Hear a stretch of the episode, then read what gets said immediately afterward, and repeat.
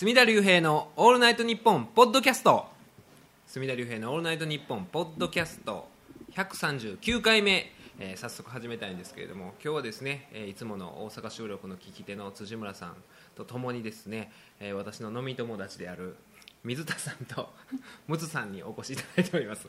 水田さんとムツさんと言ってもなかなか わからないと思うんですけれども水田さんは1回ぐらいですかねあの僕が大仁田とあけぼののあの何は電流爆破大花火なんちゃらデスマッチとかっていうね、えーものすごい感動した大会があったんですけれども その時にい一緒に行くかどうか相談した人っていうことでそういう文脈で出たことあるかと思うんですけど うちのね事務所のホームページも、はい。えー水田さんには作っていただきましてでこの間そういやあったじゃないですかあの事務所のホームページが見れなくなっはたことあったじゃないですか、何日間か、ええ。ああれ原因なんでしたっけ？えっとあれはなんかプログラムを噛んでてはいややこしい話をするとなんか携帯ガラケーの方に飛ばすやつと普通のやつで飛ばすあガラケーでも見れるやつという設定してたんですよね。設定してたんですよ。ほんなら勝手にサーバー会社があの上げてしまってあー。バージョン上げてしまってでそうなんですよ。なんか見れなく、ええ。なんかなんかさんがよあのややこしい事情で見れなくなってたんですよ。ホームページが事務所のね。でそしたらそれを知らせてくれたのが、まあ、うちの親父なんですけど。でねあのねうちの親父が去年ぐらいに1回ねあの僕がすごいうちの父を叱ったことがあってそれは何かと言いますとやっぱようわからんサイトがあってなんか過払い専門の事務所ですとか言うて勝手にね大阪中の事務所のあのホームページとかリンクさせて載せてる事務所が事務所とかそういうページがあるんですよ。サイトがあったんですよ。勝手に無断で別にうち過払いとかそんな今でも年に2件ぐらいしかやらんぐらいの勢いやのにそういうことを書いていっぱい勝手に載せてるのがあってでそこでそのサイトの中でうちの事務所がなんか載ってたんですけど角田達平法律事務所っていうね 怒り仮名を振ってたんですよ。そしたらうちの親父が電話がかかってきて「大変や」と「大変や」と「お前んとこがあの角田達平法律事務所になっとる」と「何のことやねん」言うて「何のこと言うてんのお父さん」言うて。でそのサイトやったんですよ。ほんでそんなどうやったらここたどり着くねんと。ほんでここを見て角田達平法律事務所ですか言うてきた人もいまだにいないしあなたはなぜここにたどり着いたのか。ほんでもうそういうネットでそのエゴサーチじゃなくてその息子ねさマイさんサーチをね そういうこもうするのやめと。悪い口書いてたら自分のことも言えない。自分の息子のことを悪口書いて嫌やないですか。もうそういうことやめてきつく叱ったことがあったんですよ。ものすごいきつく叱ったんですよ。ほんまに。ちょうど僕ね仕事でイライラしてる時でもうそれのあれもあったからもう音にものすごい当たって怒鳴り散らしたことが1年ぐらい前にあったんですよ。でそれがあってそのねおとんがうちの法律事務所のホームページが見れへん状態やということに気づいて電話がかかってきてそのねまあの前のそれがありますからものすごいね偶然を装うんですよ。あのおお父さんのあのインターネットで調べ物してたら偶然やで。偶然偶然偶然お前んとこのホームページになんかたどり着いてそしたら偶然全く見れへんくて。で偶然どういうことやろうな思って。これどういうことやろうなってお母さんに言ってたらお母さんが偶然次の日にパソコンいじってたら偶然お前の男の事務所のホームページにたどり着いたけど偶然何も見れんくて。全って言ってるだけ 次の日あのうちのおかんでねパソコン教室行っとるんですよパソコン教室。でパソコン教室行ってパソコン教室の先生に偶然そのことを喋ったら 偶然パソコン教室の先生がホームページ見てくれてたら偶然また見れんくて言うて。見れへん状態になってもう 5, 5日前から見れへん状態になって。それははよ言え言うて。僕が言うたらそのようわからんね。な誰がやってるのかようわからん。なんかもう適当に勝手にやってるね。角田達平法律事務所で紹介してるサイトはどうでもいいんですよ それはそれはええけれどもうちの事務所のホームページが見れない状態が もう5日前に気づいてるんで「はよ言え」言うて。でもそれ怒ったもんでね前怒ってるからぐ偶然なそんなつもりなかったんで。お父さんそんなめったにそんなパソコンなんて偶然ってずっと言ってたんですよ。えーもうねそこははよ言えと。それはねお客さんがなんか頼もう思った時に見れんかったりとかいつもね電話かかってる時もちょホームページで見て地図ありますか？それ見てお越しくださいとか言うてんのに見れへんかったら困るじゃないですか。そういうのにねその辺もうず偶然を連呼してましたね。そんなに偶然連呼した偶然連呼しました。偶然偶然やで。偶然言うてっていうそれがあの水田さんなんですけれども。それが水田なんじゃない。そあそのホームページを作っていただいた、えー水田さんとあとあのムツさん。あの女性の、えー飲み友達で、えーもともとねあのね前回ゲストに出ていただいた竹内先生の、えーアワーズルームの告知をする僕間というアカウントの中の人だったという、えーね、竹内先生面白かったですねそうサイキッカーは竹内先生の人となりとか知ってるんで相変わらずやな健在やなっていう印象だったと思うんですけどサイキックを聞いてなかった人からしたら衝撃やったと思いますよ。なんやねんと。59でねオナニーについて語ってね。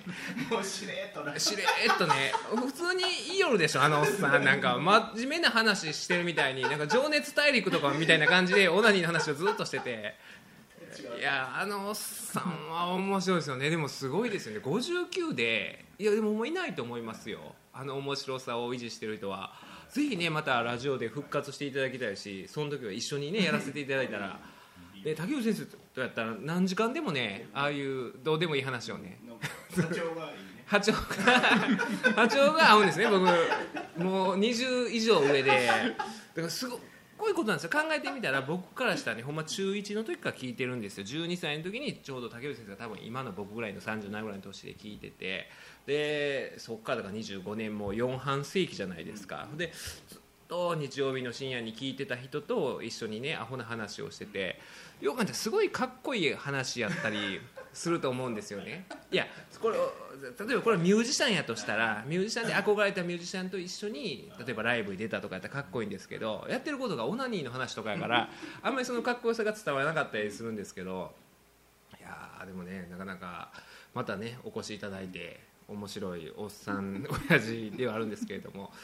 えーだからあれからだから3週間ぐらい空いちゃってますよね。ずっと収録してなくて。ね。この3週間はいろいろね僕自身もあって本当にねあの感情の起伏の激しい3週間でほんまにあの野々村県議ばりの感情の起伏があったんですよ。この3週間私的に。ほんまに。うわーっていうね。いやほんまに。ああのぐらいの感情の起伏があったんですよ。それこそその竹内さんと大月健二さんがねアワーズルーム竹内さんがやられてるアワーズルームでライブをされてトークとその、まあ、フォークギターで歌も歌ってみたいなのをやってはったんですけど僕もね大月健二さんもそれこそもう昔から大好きなんででねその、まあ、話も面白かったんですけど曲をねやらはるんですけど吉田拓郎尽くしていきましょうとかって最初はねコピーであれでやってはってでそのねそれこそうちの妻と言ってたんですけど結婚しようよとかね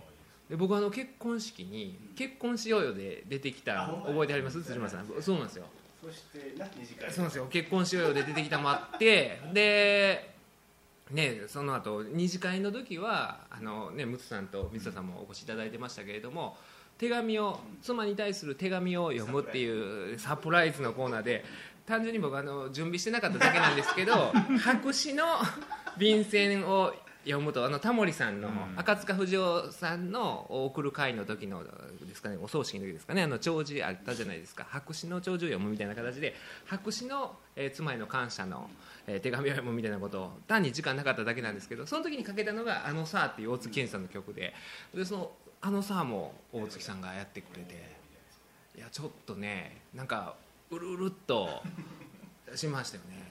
なんかまあでそれねでもそんなんなんか夫婦のねそういうのか言うのあれですけれどもね昔なんかねあのうちの兄貴があのサザンサザンかが好きでそれこそあの津波をね、えー最初にやったライブになんかあの兄嫁と言ってたかなんかでそういうことをよう言いよるんですよ。よようは言わないですけど。いや多分ねあのようは言ってないですわ。ようは言ってないですけどあの一回だけ言うと思うんですけどあそうやなんか親戚で集まってる時にあれ津波最初にやったライブ行ってたなあ みたいな。よかったなあよかったなあみたいな。何言っとんねんこいつとか思ったんですけど。なんかそんな雰囲気になっちゃって結婚式流してるなみたいな。なんかちょっとねあのいい感じになったりとかして、えーほんで2人でその後ねおあの妻とちょっと飲みに行ったりとかして、えーね、ちょっと感激したんですけど。ほんでその終わった後に、まあ、竹内先生と挨拶行ってその時におあの大月さんに初めて初めてお会いしてご挨拶してそのそれこそ僕大月さんのねそれこそエッセイとかも好きなんででそうすごい影響を受けてると自分でも思ってるんでとその水道橋博士さんには影響を受けてると思ってるんでほんで今ね博士さんのメールマガジンで連載させていただいてるその、えーコラムというかメルマ旬報というのをやってるんですけれどもそれを、まあ、最近の原稿をお渡ししてお時間あれば読んでいただけますかって。ほんまにねもう好きな人に告白するようなドキドキしましたね。渡せるもんがあってね。だからよかったんですよ。ほんまにドキドキしましたよ。野々村 ののちゃんばりに言うと「うわー!」っていうねほんまに。いやほんまに。聞き苦しい。いや聞き苦しいですけどいやほんまにののちゃんいや分かるんですよ。だから僕気持ち分かるんですよ。あだから僕ほんまにそうなりましたもん。ののちゃん県議のね。的に言うとほんまにそんな盛り上がりを見せましたよ大月さんが。ほんなんかねあのし知っていただいてたんですよ。なんか？ああのテレビで見たことありますとか言っていただいて。で次の日ライブあって梅田クワトロですかねとかで会った時にそのなんか話をちらっとしてくれたと。リスナーの人がねあのツイッターでつぶやいてくださってたんですけどそういうこともあったりとか。ちょっといろいろ起伏のあるこの3週間やったんですけど、えーでその中でやっぱりねののちゃんのことは触れてくださいっていうのは青木さんから来てまして青木さんとゴミを拾おうからね畠山君が来てましてでもうみんな散々言ってるじゃないですかののちゃんに関して言うと号泣嫌疑について。はもう言うこともないのかなとも思うんですけどあれどうですか？あれ単純に面白いじゃないですかものすごい。あれは最高ですね。最高ですよね。僕もだから今までほんまに仕事とか、まあ、プライベートでも、ね辛いこと悲しいことあったら僕必ず見てたのはお笑いウルトラクイズの人間性クイズで結城哲也が若手芸人を呼んでドッキリをするんですよ。ど部屋にね自分の部屋に呼んで結城哲也が実はものすごい SM 愛好家でっていう設定で若手芸人をしばいてしばかせてっていうのをやるドッキリがやってたんですね。でその時に逆ドッキリで上島竜兵さんが逆アップをかまして 逆に結城哲也を無知でしばきまくって「この白豚白豚!」っていうところを僕辛いことがあったんです必ず見直して それを見たらどんな辛いこと悲しいことあっても立ち直れたんですよそのそういう時に見る映像っていうのが増えたなっていうのが僕いこの今回の号泣権利に関してはいやあれはいやあの結城哲也を超えたんちゃうかなと「白豚!」言われながらねだからねそこなんですよ。結構ねこれを笑っていいのかとかいう声もあるんですよ。で僕がいつも行ってる散髪屋さんのね長いあの西堀のおっさんっていうそれこそ結婚式で挨拶してはった利用組合のねあの人とかこの間散髪行ったらえらい怒ってるんですよ。なんやあれはあれ出てくるためにチャンネル変えると。いう人もいるんですよね。でも僕は単純にあれは面白いでしょだからねでもあれは笑ったらあかんとか、ねまあ、笑ったらあかんの意味が言うたら政治家がもしかして不正に、ね、そういうなんていうんですかなんちゃら活動費ですかを受給してたら犯罪、ね、事件性があるかとかいう意味なのかあるいは触れたらあかん人やとかって触れたらあかん人やって言う方が失礼やないですか。そんなん分かんないしあの印象だけで勝手にそんなことを判断してね。いや単純にいやあれはもう。クオリティが低すぎてしんどなっていやクオリティめちゃめちゃ高いでしょ。低低すぎておもろいんやけど。いやいやクオリティがねいやそれを言うたら明石家さんまあが。言ってたんですよ。明石家さんまがね M 角さんのツイートによりますと あヤンタンでね一番直近のヤンタンでさんまさんが兵庫県の議員俺よりおもろいおもろい。一番明石家さんまお笑い界最強の男が 兵庫県の議員俺よりおもろいと。これ僕これ聞いて思い出したんがあの1993年にアメリカで初めて UFC っていうのがあの何でもありの格闘技の大会がほんま目つぶしと、えーあと何でしたっけそういう金的目つぶしと噛みつきだけですかね。それだけがダメでそれ以外何でもありのノールールの UFC っていうのが行われてでその大会で、まあ、優勝したのがホイス・グレイシーで。でもう他の格闘家は大男たちばっかりやのにもう言うたら細いねガリガリのホイス・グレイシーがホイス・グレイシーが次々とその締め落とすんですよね、それこそあのウェイン・シャムロックとか、えー誰でしたっけあのジェラルド・ゴルドーとか、でかいこう筋骨隆々の男とかねジェラルド・ゴルドーも筋骨隆々ではないですけどでかいじゃないですか、締め落としていって勝って。あ世界最強はその時まだ無名やったんですよ。当時無名やったそのブラジリアン柔術のそのホイス・グレイシーがこれが実は世界最強なんちゃうかと衝撃を与えた大会の時に一番衝撃を与えたのはその大会後に言うたその優勝したホイス・グレイシーが兄のヒクソンは俺の10倍強いと。私の10倍強いと。最強の男かなって思った人がいや実はヒクソンが最強やと。言うたことが僕重なったんですよ。最強の男さんまが俺より強いのは まあ10倍と言うてるんですけど。いや実は 兵庫県議やと。いやさんまさんが言うんですから。ののちゃんヒクソンののちゃんののちゃんヒクソン説ですよ、ええ。400戦無敗の男ヒクソンと並ぶのがののちゃんちゃうかと。いやいやでもねいやでもねだからそういうふうに言う人いるじゃないですか。なんか SNS とか見ててもちょっとあれはいかがなものかとそのテレビがねああいうのを面白がるのとか言うんですけどいやおもろいちゃうのと。だからもう僕純粋におもろいなって思うんでそういうこと言われたらねなんちゅうかね昔ね要は学生の時とかそこそ小学校の時とかに運動会とかでね盛り上がってて応援合戦でわーって盛り上がってわーって立ち上がってたらなんか上級生がね「お前ら立ったら減点やぞ」とかね言う上級生おったでしょ？なんか運動会とかで。もうええやんっていうね。ほんでそんなルールないやんっていうね。なんか急にそのねなんか気悪いというかねおお前らそんなんあかんぞみたいなね。なんかそういうふうに叱られてるような気がして純粋に盛り上がってるからいいんちゃうかなっていうね。そうんでもなんか なな何がダメなんですか？ののちゃんの。ななののちゃんの何が悪いんです？か何が悪いんですか？ののちゃんの。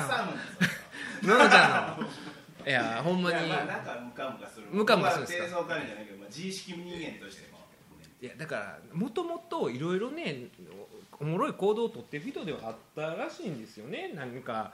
号泣県議は変なこと言うてたらしいですよ、えーこの県が兵庫県が信託銀行から訴えられた裁判をめく巡ってこれも議会で発言したんですかね。仏の野々村龍太郎が龍神と化して龍が如く当局を食らい尽くし議会を焼き尽くすほど追及しなければなりませんって述べたらしいんですよ。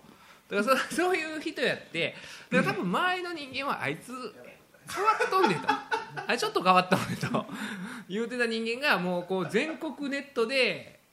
ってなったらだからね多分周りのこの県議会議員もそのね仲間レベルであいつあいつ変やでって言ってたんがこんだけになったらちょっと寂しい気分になるんちゃうかなとか思うんですよね。だから僕はそれこそあの司法修習生の時に検察修習でねその検察教官が、まあ、あのズラをかぶった方やったんですよ。副部長がね総務部のズラをかぶった部長でもう僕らの持ちネタやったんですよ。飲み会があったらいつもそのズラの話をするんですよ。その検察修習の時の講話の時にね検察官我々検察官の職責は真実発見だって言った時にみんなね お前隠しとるやないかと。真実隠蔽しとるやないかとっていうね。でその後の飲み会でその人の部下にそれを問い詰めて何が真実発見やねんって言うた時に隅田君推定無罪やって言うたんですよ。っていう話で僕は毎回同期が集まったら盛り上がってたのがそれがそのねあの副部長が、えー検察の、えー特捜部ですかね。大阪地検特捜部のあの証拠隠滅ですかね。フロッピーディスクの証拠改ざん事件で、えーそういうね刑事でねもう被告人という立場になってでまあ有罪が確定したんですけどもう全国的なニュースになって不祥事になってそうなった時にニュースでそれこそビートたけしまでがその桂をいじったんですよ。ズラを。僕らの副部長が。っていうような気分にはなってるんちゃうかなとか思うんですよね。いやあのいやそういうねこの県議会のさんまさんまでも俺ら周りで変わってる言ってたのにっていうね。いやでもねまあそういうなんかねモラルとかいろいろ考えて政治家にこんな言って笑うのはどうやとかねもうねこの人笑っていい人なのかとかいうことも含めてあるかもしれないですけれどもいろいろね。でもやっぱあれを見たらもうなんでしょうね。いや絶対もう条件反射で笑えるでしょ。笑っててしんどなって途中で YouTube いやあまりにも面白すぎるでしょ。面白すぎてこれ以上僕は知りたくないと思って だからあのね笑ってはいけないとかでね。ああのレベルのないじゃないですか。笑ってはいけない県議会でをやった時に。いやだからね、まあ、あれ当然松本アウト浜田アウト田中アウト遠藤アウトとかなると思うんですけどもう誰でもなると思いますよ。それこそあの高倉健アウトとかね。高倉健とかでももし出たらねケツバットされて高倉健アウトっていやいや我慢できないでしょ。ののちゃんは。リアルやんか。リアルですコンねトでやるやつよりも本番もええやんか。えまあだからもう超えちゃってるんですね。まあ事実は小説よりきなりとか言いますけど きなりすぎるというきなりすぎる県議会議員。ほんで号泣県議っていうのがまだいいじゃないですか。号泣と県議って合わないじゃないですか。それこそ僕が学生の時にテリーさんのねテリー伊藤さんの講演会行った時になぜあの元気が出るテレビの名物企画早朝バズーカを思いついたかっていうことを喋ってはってそれはあの川崎の街をある日早朝歩いてたら早朝ソープという看板を見つけてで早朝という爽やかなイメージとこのソープといういかがわしいイメージをドッキングさせてるそのフレーズにすごい面白いと思ったらしくてあこういうことをやったらいいんやと。もう相反する概念をドッキングさせたら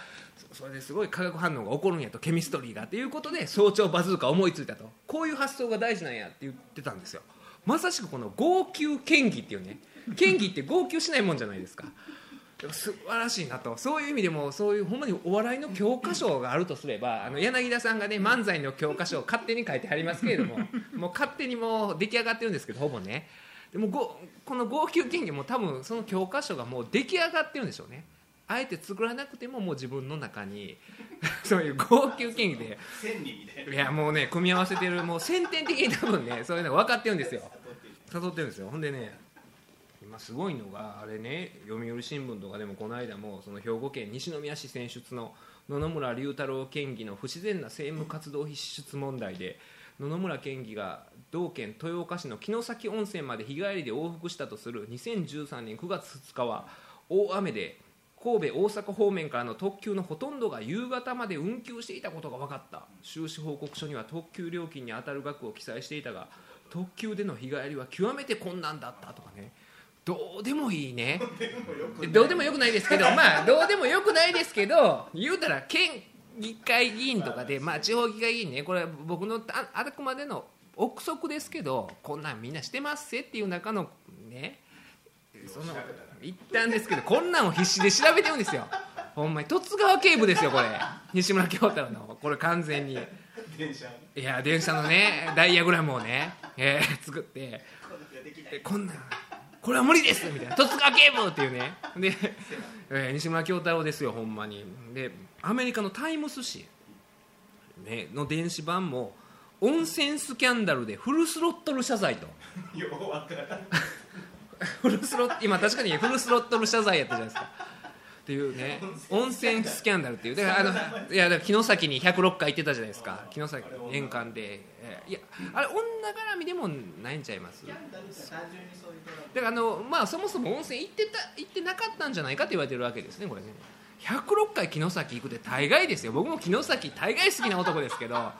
そうですよ。僕あのいやゼミ旅行も城崎ですよ。僕が選んで、ね、城崎行って。城崎に炎っていうねストリップ小屋があって。でそこであの、ね、その客引きしてるおばちゃんがいてほんまにねあの秋竹城みたいな感じの人でした。秋竹城ああのね美空ひばりまあそでもえいやまあね、そいやいや そこは大事なんですよ。ほんでもう客引きのおばちゃんがいてほんでどんな人出んのかなとか言ってたらその美空ひばりが出てきて。出てきて出てきて。ほんでねでもあの美空ひばりってなんかお嬢とか言われてたじゃないですか、えー周りの取り巻きからで僕とそのね上田っていうね僕一期上の弁護士1に早く受かったやつがいるんですけどすごい仲良くてその二人ずっと「お嬢お嬢!」とかってね やじ飛ばしてたら「てめえら潜りじゃねえのか?」っていうねなんかわけのわからんなんか「えそれどういう意味?」みたいななんか変なことをねそのお嬢から言われてほんで曲を自分でかけに戻るんですよもういや人おらんから戻ってほんでまたおもろいのが蓄音機かけ直さなって言うんですよ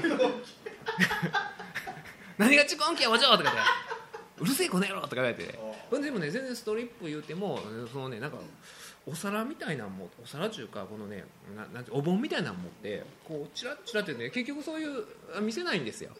ほんで見せなくてあすごいソフトやったんですよ。ですごいソフトでほんでその日そのそれは上田とか男ばっかりで言っててほんでまあ、あの旅館戻って「おもろかったなお嬢炎おもろかったな」言うてほんで最後もう炎コールが起こったんですよ「炎!」言うて「炎!」言うてカーテンコールでまたお嬢出てきてこうチラチラチラとかやっててほんでいやそれがおもろかったないう話をしてたらそのゼミの同じ女の子がそのあ私らも行きたいっていう話になって2日目そのねゼミの、えーマドンナのコッシーっていう女の子がいたんですけど。あいたんですね。ほんでその子も行きたい言うから行って行ったらその女の子が来たらそのねお嬢がすごいあのライバル意識が燃やしてすごかったんですよ。そのその全然見せなかったのがその子のコッシーを見てなんかそのライバル心とか刺激を受けたのがコッシーの前でパカッお嬢。そんなことないで言うて説明してたのに。覚えてますほんでその帰って旅館でそのコッシーが「はあ」とかなんかため息つきながら飲みながらね「サーモンピンクでした」って言ったんですよ。それ今思い出しました。ええコメントしてえー、ええコメントですよサーモンピンクってどんな表現やって覚えてますもん。っていうようなそれが僕の思い出の城崎温泉にそこに106回行っとるわけですよ。年間に俺すごいのがほんでその電車もねどうやとかって今言われてるわけですよ。時刻表でどうやとか。ほんで温泉もどうやとか言われてて。だからほんまに言うたらこの西村京太郎のあるじゃないですか。十津川警部の昔あのあキンキンとかが出てたで呼ばれてる劇場で。あれと古谷一行のあの温泉混浴露天風呂連続殺人のシリーズをミックスさせたような展開を今見せてるのが現状で。これはすごいですよ。ねでほんでねあのタイムス紙は温泉スキャンダルでフルスロットル謝罪って言いましたけれどもこの温泉スキャンダルでフルスロットル謝罪を最初にしたのが古谷一行なんですよ。実は。これ何かと言いますとこの「混浴露天風呂連続殺人」シリーズで共演した AV 女優の浅井理恵との不倫を浅井理恵から暴露されて謝罪会見を行ってその時はすごい男らしい言われてそれが元祖温泉スキャンダルでフルスロットル謝罪と僕はあの今回 無理やりそれを元祖にさせていただきました。っていうような感じなんですけどいやだからそのののちゃんがですねまあそれこそさんまさんが、えーその M 角さんのツイートによりますとねさんまさんがすごい褒めてるのがもうあいつはネタが完璧にできてると。だから最初に、えーまず取り乱平常心のまま取り乱さないような質問でお願いしますって言うときながら取り乱してほんで最後に「すみません取り乱して本当に申し訳ございませんでした」と。だから言うたら振ってボケて突っ込んでと。えこれはもう完璧やと。言わんといて言わんといてって。いうそれを一人で全部やったと。自己完結で。普通は吉本新喜劇でもそうじゃないですかね。隠れててここには隠れてませんよみたいな。テーブルの下で隠れててここには隠れてませんよっていうあそれを全部自分でやってると。自己完結でやってるとでさんまさん曰く今週のトップやあいつ。2位はサッカー選手のスアレス。カムか？ここへ来てっていうね。でまあ自分は3位に陥落やと、えーというさんまさんが言ったっていうののちゃんなんですけれども、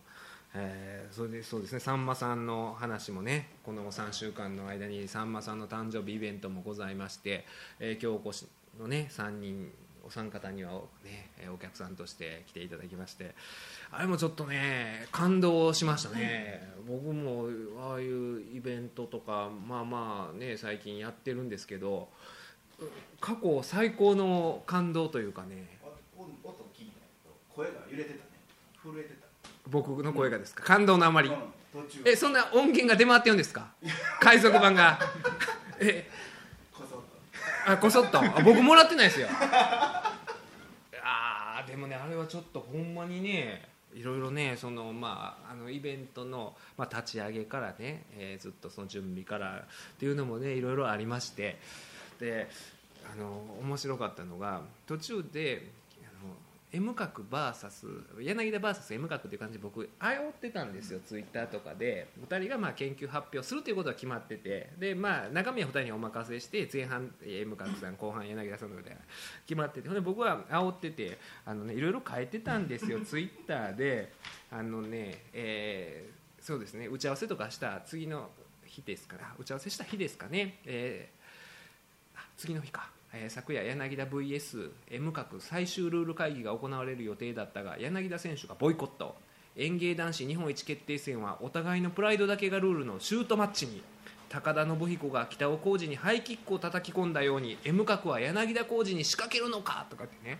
まあ僕は遊びでやってるわけですよ。盛り上げるためにその対立構造を煽っとったんですよ。こういうことを言ったりとか。えこれも単純にね柳田選手がボイコットって仕事でねあの放送作家で本業で来れへんかっただけやねん。こうやって煽ってたんですよ。こんなん煽ったりとか。あるいは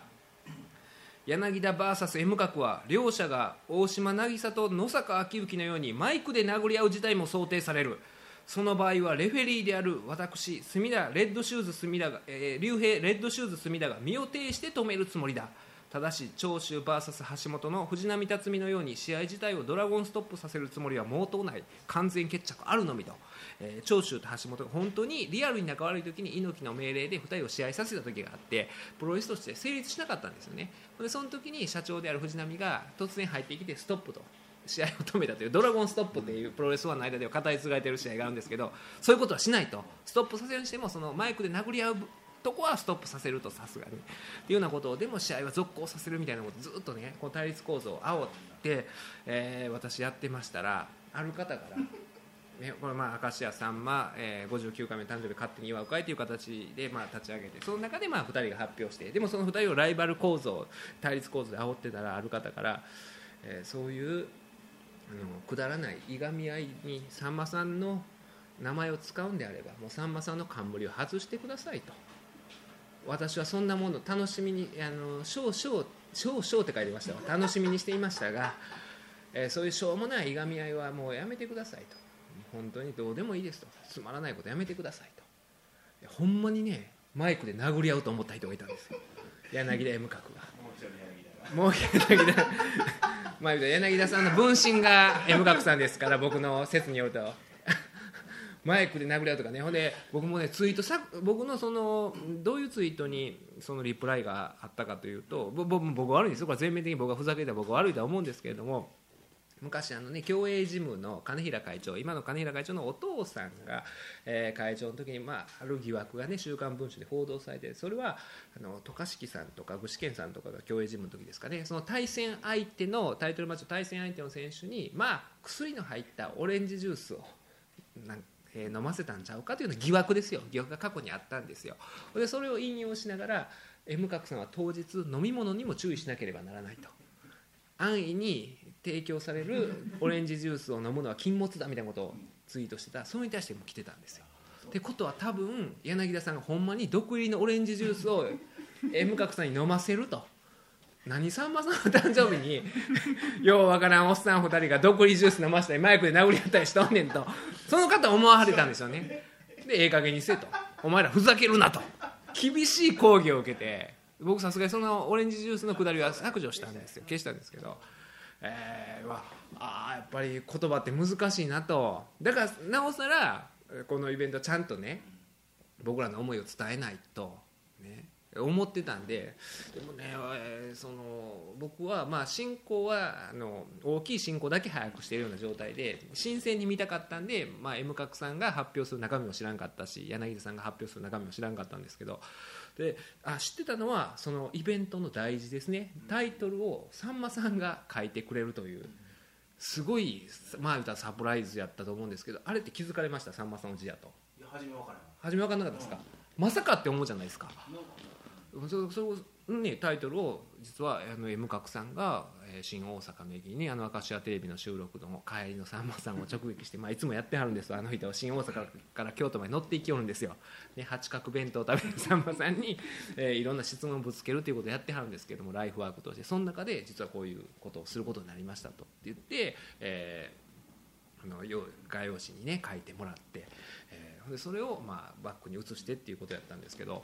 まあ、多分これがメインに持っていった方がやるとこれをね。その実はさんまさんが大事を書いてくださったんですっていうのが多分一番盛り上がるからそれまで勝手にっていうことでずっと引っ張って実はっていうオチでええんちゃいますって言ってたら柳田さんが「いやもうそれは最初に言おう」と「俺はそれを超えれるで」と。言うてたんですよ。あ超えると言うてると TG さんから伝聞で聞いたんですよほんまか言うてそれでかなり盛り上がるからそこい最初にオープニングでそれをぶつけるとそれ以上の盛り上がりって大丈夫ですか？って言ったら、まあ、柳田さん曰く大丈夫や。と ほんまかと思ってたんですよ。そしたらまあ柳田さんも柳田氏ですごいの用意してたしもう M 角さんもすごかったですけどね。あのいや、えーまあ、まずあのね M 角さんがそのさんまさんに渡した質問書っていうねもとすごい分厚い幼少期からヤング王までだけでもかなりの分厚さでしたこれね。何ページぐらいある。その質問書のがあってその質問書の内容がねもうびっくりするぐらい細かいもうね枝葉の枝葉の枝葉みたいなね。まあ普通の一般的なさんまファンからしたら。さんまさんがねあの子供の頃遊んでた裏山の名前を教えてくださいって。それをなんかねグーグルのなんかね地図とかをいっぱい貼り付けてここです。この山の名前をみたいなね。教えてくださいと。さんまさんがその回答が裏山とだけ書いてたりとか。そういうのがずっと続いてるんですよ。であの M 角さんも柳田さんもそうなんですけど執拗に異様に気にするのがさんまさんが奈良商業の サッカー部の時の高3の試合で高校総体ですかね。インターハイの予選で、まあ、ベスト4で負けたんですかね。その時に奈良商業に負けた時奈良商業と、えー、さんまさん曰く天理やと。天理に負けた時のスコアをそれもね聞いてるんです質問で書いてもらってるんですけど。得点経過。を教えてくださいと。だから得点経過っていうことは3対1とかいうことじゃなくて選手点は誰々が天理の誰々がな前半何点に入れたみたいなね。っていうことで得点経過を教えてください。っていうことを書いてて。でそれはさんまさんは3対1かっこはてんなみたいなことを書いてて。書いたんですけど、まあ、そういうのをね全部紹介したりとかしてそう実はこれさんまさんにこういうふうに書いてもらっているんですっておおみたいになったりとかして細かいこと聞くなみたいなね。もう細かいことばっかりねすごかったですよね。でその発表が、まあ、1979年の明石家さんまということで79年のいろんなトピックを取り上げてで、えー、M 角さんさんまさんのルーツを探るのが好きですからいろんなさんまさんのルーツをねパーデンネンポーズのルーツとはとかパーデンネンポーズが最初のパーデンネンポーズの最初はこれやないかと。一番最初起源というかね。それがあって今度パーデンネンポーズよりも手が開いてるパーデンネ大きいパーデンネンポーズがあったりとかしてその試行錯誤があったと。あの M 隠し曰くね。いろんな。一旦最初は狭かったのが手がねってこの開いて思いっきり開いてまたえー、ええ塩梅で、ね、落としどころを見つけたのがこのパーデンネンポーズやみたいなこととかをずっと言うんですねあの小林茂と明石家さんまとか1950 1979年で昭和54年ですか起こったいろんな出来事を取り上げててすごいもうねだからさんまさんのこと知らなくても。ねまあ、さんまさんのこと知らない人はいないですけどそんな詳しくなくても面白かったんちゃうかなとか思ってメールもねいただいてましてこちら、えー、ペンネーム十兵衛さんからいただきました、えー、先日の7.1明石家さんま59回目の誕生日を勝手に祝う会に参加させていただきました。割と前の方に座られたのですが周りの年齢層の高さと出てくる言葉に23歳の私ではついていくことができませんでしたがこれ別に23歳なくてもついていけないと思うんですよ。ね、あの向角さんが言ってた昔その当時さんまさんの追っかけをした中央市場軍団ですね。中央市場軍団とかで、まあ、さんまさんまって呼ぶからもう市場の人やみたいな形で中央市場軍団でさんまさんが名付けたっていうその中央市場軍団に会いたいんですわっていう心の叫びを僕の方を見てねじとっとした目で言うという事件もあったんですよ。で、えー、真ん中の方から聞こえる辻村さんの笑い声やった。目立ってたみたいですよ。辻村さんの笑い声や 緊張してる M 角さんの方を時折隅田先生が支えたり。そんなシーンありましたか？いや信頼関係すごかったね。いや M 角さんの方を僕は支えたりとか必死に写真に突っ込んだりあ僕ですかね。勢いよくビールを喉に流し込んでいる姿を見てなんとかついていくことができあっという間にイベントは終わりました、えー、真剣なことに私は軽く嘲笑してきました、まあ、真剣なことで取り組んでいることにっていう人にっていうことですかね。私は軽く嘲笑してきましたが柳田さんと M 角さんの真剣な姿を見て嘲笑ではない笑いになりました。最高の会をありがとうございました。もし来年もあったら参加したいです、えー、PS M 角さんはスチャダラパーの坊主さんにアンニュイさを加えた素敵な顔だと思いました。あの日 M 角さんがかぶってた帽子はそのスチャダラパンの帽子やったっていうあのうちの嫁さんが好きなんで言うてましたね。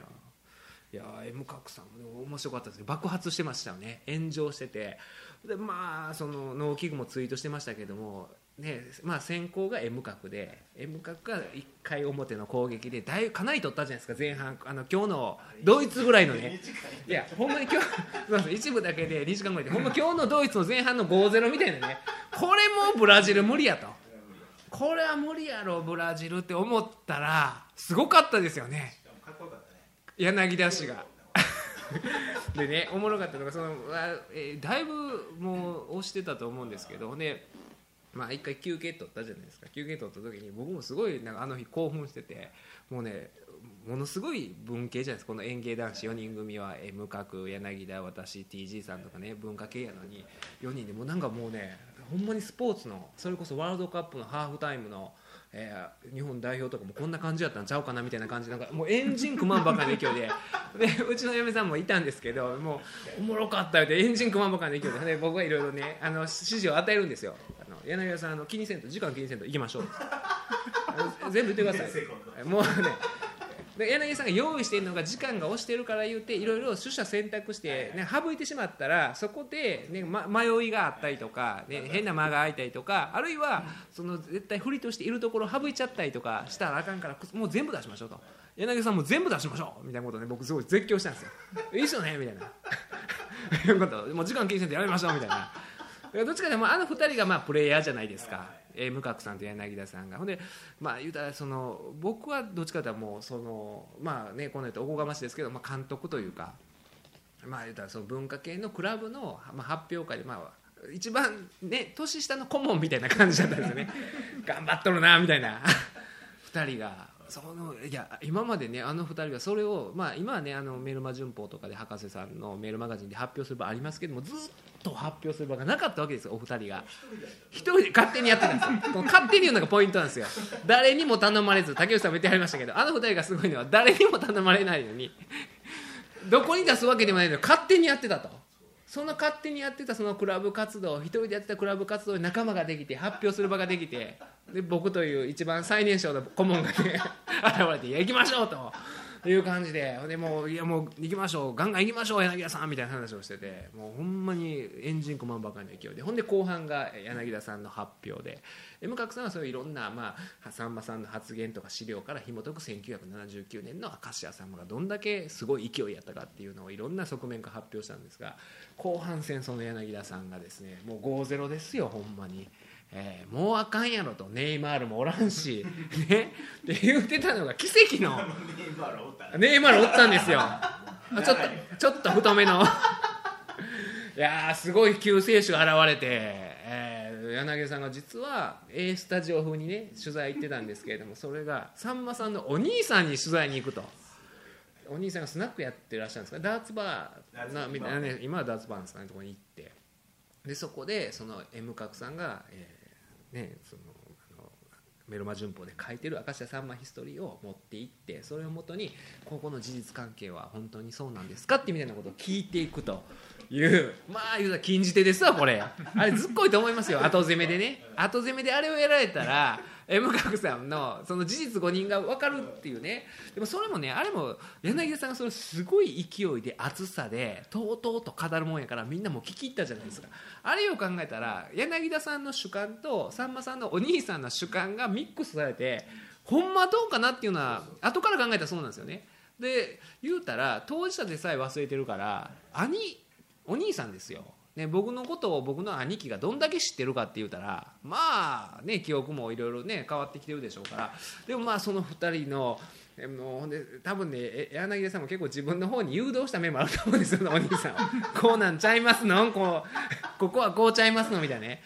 いやまあでもねそれもでもねもうそういうのをもう吹き飛ばすね熱量で。だって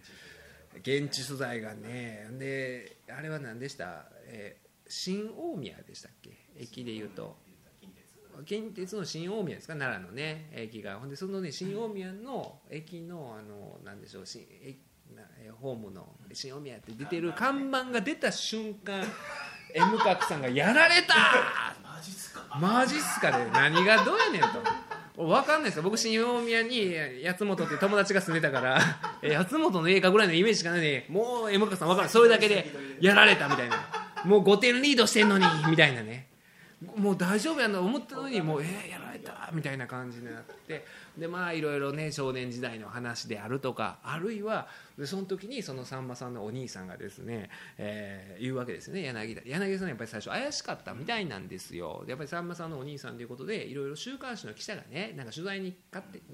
ね、その身分を隠してきていろいろ聞いてきたいということがあったから今回もそうなんちゃうかと。最初はそれ軽減な目で見てたらしいんですけど明らかに細かすぎると 聞くことが。関係ないこと聞くとなんで奈良商業の高校の時のサッカーの得点経過を聞きよんやと。これは週刊誌載らんぞと。こいつはほんまに誕生日を祝うつもりやと。でなってそしたらそのさんまさんみたいなヒントを与えるんですよね。ちょっとお前あの大和タイムスを見てこいと。課題を与えたりするって。地方紙の。ね。大和タイムスという地方紙があるらしいんですよ。多分僕の地元だったら洛南タイムスとかあるんですけどそういうもんや思いますわ。そういう地方紙を見てこいと言われたらまだ、えー、柳田市は行くわけですよ。でその地方紙を見に行ってと、ね、奈良の図書館に行って。でそこで見つけたのがその、えー、大和タイムスというね大和タイムスの,、えー、そのマイクロフィルムですよね、えー、マイクロフィルムがあって。でその単にそこを追っていくわけですよ。昔の。でさんまさんの高校時代ぐらいの記事を探していったらいろいろ出てくるんですよね。で出てきたのがそのさんまさんが奈良商業に受かった時の合格者名簿みたいなのが奈良、えー、大和タイムスに掲載されたんですけどそれを見つけましたとバッとそれを画面に見せたら「うわー!」ってなるんですけどいやでもねよう考えたらねそこは争いないわけですよさんまさんが奈良商業に行ってたほんで卒業したのはもうそれはもうね明らかに争いのような事実なんで「はい」になってるから「杉本隆文です」ってね線引っ張ってたりとかほんでさんまさんの友達のところの線引っ張ってて、これがみたいな。ものすごいドヤ顔で研究発表してほんまにあのおぼちゃんが、ね、あのスタップ細胞を見つけましたって言うた時みたいな感じで発表したんですよね。これがあの奈良商業の合格発表ですマイクロフィルムのあれを見せて資料をガッて見せてその時にまだ M 角さんが頭を抱えてあのプラトーンのあのポスター見てねわーってもうね天を仰いどるんですよ。M 角氏が「行かれた!」みたいな「何が行かれてやねん」いやあれよう分かんないですけどあれあんな不条理な世界ないですよお金ででそっからねあのサッカーの試合の話になって衝撃の事実がそうさんまさんが言ってたのはさっき言ったみたいに天理に3対1もしくは3対2で負けたって言ってたはずがその負けた相手は天理じゃなくえー、奈良女子大の附属高校ですかね。でしかもそのスコアももっと大差やったということが分かったんですよね。あん時のもう M 角さんのね憔悴しきった顔というかほんま僕その時見たんですけどほんまにあのあの立ちながらダウンするボクサーみたいな感じで目開けながらあのコーナーでダウンしちゃってるぼーっとしてたんですよね、でもね僕あれねどうかなとか思うんですよ。あれ大和タイムスの。記事から、ね、あの引っ張ってきてはったんですけど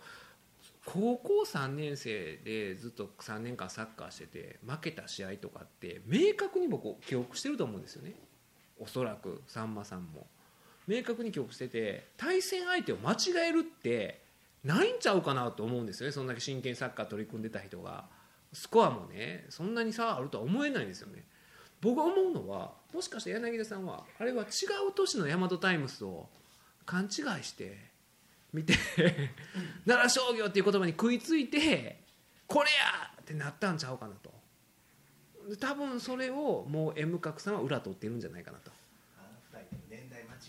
いやあの2人でもね柳田さんはね結構あの熱量でガーって言ってる時柳田さんはその辺ね1年とか。もしかしたら去年の奈良タイムスやったりとかして 2013年の新しい奈良タイムス見てて。いやちょっとそあれほんまにそんな間違うのかなっていうのは僕としては思ったんですけどあの時年代とかって見せてなかったですよね。何年の1970年ですか60何年のえー、大和タイムスっていうのは出てなかったですよね。だからもしかしたらその年月日を柳田氏は勘違いしてっていうだからあの試合は無効試合になる確率がまた 後からね。いやー そのその暴いていくまた M 角さんみたいな、ね、もうしねあの私の好きなことが試合ごとは試合前のことであるっていうのがありましてもう来年の、えー60歳の誕生日を祝う会に向けてもう2人は動き出してるとは思うんでもう柳田さんはカウントダウンしてますから。364残り364日でねもう試合ごとは試合前のことであるとはこういうことやと。えー、柳田氏は動き出してるんですけどその時にねなんかツイッターのやり取りでなんか柳田さんがそれこそあのお客さんでお越しいただいてた人から、まあ、すごい楽しかったですともう何十年来のサンマファンにしてもすごい楽しいイベントでしたみたいなことを言われててでそれに対して柳田さんが本当ありがとうございますとそういう人にも満足していただいて嬉しいですみたいな中で我々も調子乗らないようにこれで調子乗って客の動員がどうやとか先行チケットがどうやとか言い出したら俺は腹を切りますと。書いてたんですけどそんなこと誰も言うてないし その動員を増やすとも言うてないし、え そんなことね一言も誰も言うてないし先行予約はどうとか誰も言うてないのに勝手に言うて勝手に腹を切りますと。そんなことを僕が言うことがあれば腹を切りますと。もうね勝手に誕生日祝うし勝手に腹を切るし困ったもんですけれどもでもねあの時にね僕痛恨のミスっていうのがありましてそれは何かと言いますとで、ね、それこそあのパーデンネンのルーツとかって話を、ね、前半 M 学さんが散々しててほんでまあ後半柳田さんの今回の発表があってほんでまあ、えーそれで終わってであそう僕はねすごい今回のイベントで意識してたことがあって発表するのはお二人が、まあ、お二人が主役やと。ほんでまあ技術的なことは、えー TG さんに任せて僕はまあ進行と、まあ、ツッコミぐらいにしてでただ僕としてはすごい一つ意識してたのが僕の中でのさんまさんがあるんですよ。それは何かと言いますと僕が5年ぐらい前に1回の「さんま御殿」に出させていただいた時にさんまさんがねもう本当にすごいかっこよかったんですよ。何がかっこいいか言ったらさんまさんってもうねあのさんま御殿やったらもう、えーそういうゲストが待ってるじゃないですか。それ最後にさんまさんが出てきてほんでもう散々笑わせてもうものすごい全員のええとこ引き出した上で終わったらさんまさんものすごい勢いで早く帰るんですよ。さっと。何事もなかったかのように去っていくんですよ。もうそれしがまない男なんですよ明石家さんもさっと帰るんですよ。それがすごい印象に残ってかっこいいなって思ってたんで今回前半終わる時も後半の時も僕めちゃめちゃ帰るの早かったんですよこれ僕の中のポイントだったんですよ。めちゃくちゃあのねもう余韻もなく終わった瞬間さーって書いたんですよ。いやそれは僕の中での明石家さんまなんですよ。っていうのもやっててやってみたんですよ。誰にも言わなかったんですよ。あの子はさんまさんでしたねって言わなかったんですけど僕のその美学をしてたんですけど。でまあ前半そういうあのパーデンネンのポーズのルーツとかいうのをやってましてですね。であのえー後半も終わって全部終わった後にまあ僕らはけた後にまあなんかねそういう拍手とかもいただいてたんでカーテンコールみたいな形で出てきたんですけどその時にもうね4人とも気持ちがふわーなってるからそれこそなんかねサザンとかのライブの時みたいにこのねあの 手を手つないでわーって手上げてこう礼してたりしたんですよ。それ2回繰り返したりとかしたんですけどあそこはパーデンネンやないとダメじゃないですか。前半散々パーデンネンのルーツ言うてやってたんやから最後バーって終わらなあかんのにミュージシャンかのようにねなんか調子乗って あれ腹切らんなダメですよ。あれは腹切らなあかん4人とも。みんななんか調子乗って手組んで手上げてねやっててあれは僕痛恨のミスなんですよ。あここそパーデンネンやのに。3枚一色できへんから。3枚一色じゃなくてねなんかええ感じに ミュージシャン気取りで気持ちよくなってもうて。あれは痛恨のミスやったんちゃうかなと、えーいうのがありましたね。でもすごい楽しいイベントで。だからその役割分担がすごいうまいこと言って、ほんまにそうなんかねこのチームで良かったなとかっていうようなねあの日は美味しいお酒を飲めましたね。でもう帰りもね結構僕すぐ、ね、よく打ち上げとか長いこと残ってまうんですけどその日はもう三枚イズムでもうさーっと帰ってさーっと帰って京都で、えー嫁さんと2人で屋台で飲みながらちょっと今日はああよかったなとか思って。でやっぱり何でしょうあの一つのことを突き詰めるというかね。でほんまに言うたらどうでもいいことなんですよ。さんまさんのねあのパーテンテンポーズが。期限はこれで。最初はここから始まって、ね、手の幅が狭かったけれども一旦思いっきり開いてまた狭まったとかね。もうこんなことね本当にまあ言うたらよどうでもいいことなんですけどそういうことをねずっと熱く語るよ M 角さんがすごい素敵で。そういうことばっかり言うてる細かいことばっかり言ってた時にある時その細かいことのなんか言うてはった時に、まあ、これは余談なんですけどいうふうにいやあんたがやってること全部余談やと。今のこのににあの返しは僕ねあれはうまかったなと。自分でもあれポイント高いなと。いや納得しました。まあ、あね、あれはもうね、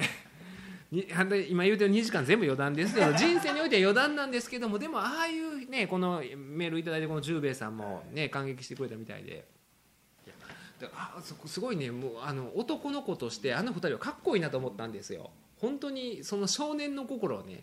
もうキープしてるわけじゃないですか。柳生さんも 45M 角さんも40も12ですか。っていう状況でねあんだけねほんまにその文化系のクラブのあったじゃないですか。鉄道研究会とか僕ら男子校やったからあれなんですけどうちの妻とかに聞いてたねあの驚愕なんでまあそういうねあの言うた霧島の映画のね部活辞めるんだってよみたいな映画部みたいな、ね、派手なスクールカーストの上の女子からねあいつはなんかなんかやってるよみたいなね人間じゃないですか僕ら。その人間がロフトプラスワンに100人集めてね喝采を受けるわけですよ。奈良商業の合格発表がこれです。うおーってなって。聞いてる方もいや来てる方もなんですけどそうなんですよ。そそのスクールカーストのその上の来ないんですよねそういう。何あいつらみたいなねおまたって何？ってみたいなあの映画部みたいなね。言われてる人間がああいうヒノキ舞台に立ってでまあどうでもいい発表なんですけどっていうのがねでその僕ちょっと前にあのイベントちょっと前に見たのが、えーこの映画のね、えーテレクラキャノンボールですよ。この時間からそえー、大丈夫ですもうこれで終わります。よこのテレクラキャノンボールをねう俺見に行こうかと思ったいやこれね見た方がいいですよ。テレクラもう今重曹ではもう7芸量やってないんですけどあとだから7月に南海岸京都の東寺のとこではやるみたいなんですね関西では。東京ではねあのポレポレとかでまだやってるんですかね。ちょっと分かんないんですけどこれはまあせこのテレクラキャノンボールカンパニー松尾さんですよ AV の。で僕も AV でそんな見ないんですよ。ほんまにもうたしなむ程度というかね。AV に関して言うと。いやほんまにそうなんですよ。いや酒のいやだからあのいや僕ほんま AV はたしなむ程度しか見ないんですよ。もともと独身の時から。あの見ないわけじゃないんですよ。たしなむ程度で。だからまああのカンパニー松尾さんの、えーあれもまあ当然見たこともあるしこのキャノンボールに出場してた爆死士爆死士山下さんの僕 AV が初めて見た AV であおそらくあれ爆死士山下やったと思うんですよ。その中1の時に二個上の勝也さんっていう先輩から貸してもらった。いまだに覚えてますもん。そのちょうど F1 がブームの時で F1 モナコグランプリっていうね VHS のこの背拍子を貼り付けてシールを貼り付けてモナコグランプリっていうのを家帰ってみたらセックスは無国籍だっていうのでなんかねバリ島かどっかに女の子を連れて行ってで現地のかっこいい男の人とね、まあ、絡んでもらいますよって言うて出てきたのがものすごい小柄な男で現地の。でモハメッド・コアリっていう男だったんですよ。なんじゃこらと。モハメッド・コアリと。あれは膠着した試合だったんですよ。ほんまにモハメッド・アリと猪木の試合のように膠着した試合を見せたんですよ。そんないびつな AV から僕入った男なんですよ。だからそれが原因かもしれないですよ。たしなむ程度でしかないのは。で結婚して今ね妻の実家にいるからそりゃ AV もたしなめないですよ。そうなると。っていう状況なんであまり AV は見ない方なんですけども、まあ、一般的にどの程度見るか分かんないんですけどまそのねまあ、やってることは AV なんですけどもでも結果的にもっと深いものを描いてるというかなこの「テレクラキャノンボール」っていうのは、まあ、東京から、えーいろいろねキャノンボールって映画ってあったじゃないですかあのジャッキー・チェンとかあのバート・レイノルズとかの、えーそういうねレ車のレースの映画あったんですけどもそういう形で車とかバイクとかで、えーそういうレースをしていくんですほ東京からまあ最初に札幌行くんですけど、まあいろいろレースもあってそのある場所まではレースでポイントを競い合ってでその着いた場所でナンパしてで女の人と、まあ、ホテル行くスピードと。でそのホテルで、まあ、そういうセックスをする中でプレーの内容によって加点があるんですよ、えーそういう生だったらプラス何点とか。そういうで、まあ、セックスした時にあなたが一番って言ったらプラス何点とか。そういういくつかあるんですよ。ポイントがあって。でそのねポイントをどうするかっていう会議が開かれたりするんですよ。深夜に。いやだからそういう形でほんでねあのそのその日それぞれこうみんなハメ撮りの監督なんですけれども、えーそういうホテルの一室に集まってその会議をしつつんですよ。そのみんなでね撮ってきたあの、v、あの VTR 見せながらここはこういうポイントくださいとか言って真剣に話し合ったり。もうそれがねあこうありたかったこういうアホなこと別に AV やなくてもこういう自分の好きなどうでもいいアホなことをもうほんまに高校の時にアホなこと言うてたままもう関松さんもね関松さんとか略してますけど爆死室山下とかして僕らもだいぶ年上なわけじゃないですか。人がそれを維持してるのがかっこいいなともう自分はつまらないおっさんになってるなとか思いながら見てたんですけどいや本当にねこれがすごいんですよ。ねこうやって得点を競い合う中であるこの、えー監督がもうね最終は札幌の第2ステージがあるんですけど第2ステージの前にもうほぼそのレースは決着がついちゃってるんですよ。その、まあ、車のレースの部分とそのまあナンパとセックスの部門でポイントで差がついてるってもう逆転不可能ないわば消化試合みたいなが最終ステージになるんですけれどもそこでその2位以下の人たちが奇跡的な頑張りを見せるんですよ。もういくら頑張ってもポイント取っても勝ち目ないかもしれないのにもうねそれまでするかとそこまでするかというそんなオチの部分は言えないですけどすごいことをしていったりするんですよ。ほんでそのためにそのレースをしていることを知ってる、えーそのナンパされる女性たちも協力をしたりするんですよ。え今レースで勝たなあかんってことをね熱弁振るったらじゃあ私やってあげるとかっていうようなね。だから見方によっては女性蔑視みたいなねその女の人とそういうことをして得点がどうとかいうのはそういう人もいるかもしれないですけれども本当にだからそのねやっぱり男と女の本当になんかもっと深い部分での優しさっていうのを見えたりとかしてでものすごい頑張りをある監督は見せるんですよ。で最終的にまあ結果はどうなるかまあね見てのお楽しみということなんですけども本当に感動して私は。ほんまにその時僕さあのツイートでつぶやいたのが、まあ、日本とコロンビアの最終戦の前やったんですワールドカップのね。でもう日本はもうもうしんどいんちゃうかって言われてた時やったんですけども僕が日本対コロンビア最終戦で見たい見たいのはこの、えー札幌最終ステージのキャノンボーラーたちハメ撮り監督たちの頑張りやと。それを見せてくれっていうのを。それ何のツイート 応援ツイートいや応援ついですよ。その頑張りをね。いやだからねそうやのに4対1で負けたでしょ。だからあの時にねほんまにあのみんなね宿舎でねブラジルでこの、まあ、2時間ほんまは10時間バージョンなんですけどこの2時間バージョンの劇場版テレクラキャノンボール2013をみんなで回し見してたら4対1というスコアはなかったんちゃうかなと。僕は思いますね。あるいはザックジャパンやなくてカンパニージャパンであれば カンパニー松尾率いるカンパニージャパンであればあんなねいやもうすごいんですよ。心が折れないんですよもう負けると分かってんのになぜ戦うってあの映画立候補もそうでしたけど僕そういうの好きなんですよ。もうそこでもうねいやー感動的な映画でしたね。素晴らしかったですよ。ほんまそれはねえーいろいろねやっぱりあこうありたいなこのレースしてる人らのもうなんていうんですかねもう純粋さというかほんまにだから自分の好きな楽しいことおもろいことはこれやっていう世間にねまあ言うたらいろいろ言われるジャンルじゃないですか AV とか。でも皆さん誇り持ってるしほんで途中で出てくるんですよ。俺らは人と違うことをやって飯食ってるんだろうと。それやったらやらなあかんやろということを言ったりするんですよ。もうそんなん言うたりとかね、ほんで、えーやるかやらないかのやらないかの人生だったら俺はやる方を選ぶっていうのがこのキャッチコピーなんです。この映画の。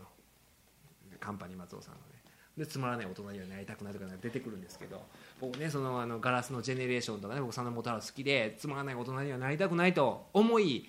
ねあの10代の頃過ごしててでもやっぱりいろんなことに社会の常識とかに合わせてね行ったりしてまあ人と比べたらだいぶ緩いと思うんですけど。まあまあまあね。ででもねやっぱりねあーもうつまらんおっさんだったなって思うことが多々ある中で最高に面白いおっさんたちなんですよ。これを見てると。でかっこいいなと思うし純粋にこうありたいなと思うのがあってこういうね人から見たらどうでもいいことでもここまで真剣にしたら感動が生まれるんやっていうのがテレコラキャノボールを見た感想でその数日後にあのイベントがあってで僕の身近な柳田さん M 角さんがまさしくそれを実践したんですよ。僕の中でのテレクラキャノンボール2014がねあの日やったんですよ。ほんまに、まあ、あの柳田さんがカンパニー松尾であり M 角さんが えーあのもう爆死師なんですよ。何しとんねんと。世間の人がいたらもう何しとんねんなんですよ。ええ大人がね何しとんねんっていう話だと思うんですけどもでもあの日はねでああこういう人が周りにいたら俺もそうあらなねありたいなという思いを強くした日やったんですけれどもそんな感じで見る機会があれば見れる機会があればぜひとも劇場版で見ていただいてえー、ね DVD10 時間だから。な DVD10 時間バージョンもうすぐ買いましたよ。すぐ買っでて。もそれは AV やでかえあのいやでもそういうえストーリーもいっぱい入ってますよ。物語も入ってるんで僕サインしていただきましたよ。カンパニー松尾さんにサインしていただいて、えー一番前なのでもうすぐ出て行ってあ握手してもらって、えー、2回見ましたか？ら1週間で2回見ましたからねこれ。気に入ったら2回目気に入ったら僕2回見ますから、えーウッジョブも2回見ましたから。ウッジョブ最高でしたよ。本当にね。ウッジョブ。えー見ていただきたいなと。これもねあの女性の方も見にくいかなとは思うんですけどあのその時に2回目行った時にこうリスナーの方も来られてて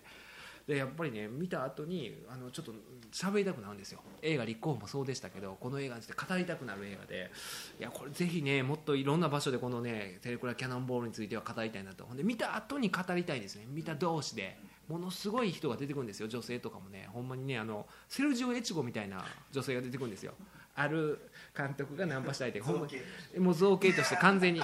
人格がセルジオ・エチゴってきついじゃないですか。そんな人。セルジオ・エチゴさんだけ真実言ってましたからね。あのやべっちに。やべっちに結構厳しいこと言うてて。一人だけシュートやった。セルジオ・エチゴでしたけど。もうか顔形が姿形がセルジオ・エチゴみたいな。女性が出てきてえっとか思うんですけどでもその人もすごい優しいんですよ、えーぜひね見ていただきたいなということで、えー今日139回目ですか、えー今日はね。いやもうつまらない大人にねなりたくない回と、えー今日はつまらないつまらなくない大人をいろいろ紹介させていきました。ののちゃん柳田 M 角そしてカンパニー松尾爆死しやました。そしてモハメッド小アリ、えーというわけで、え139回目でした。ありがとうございました。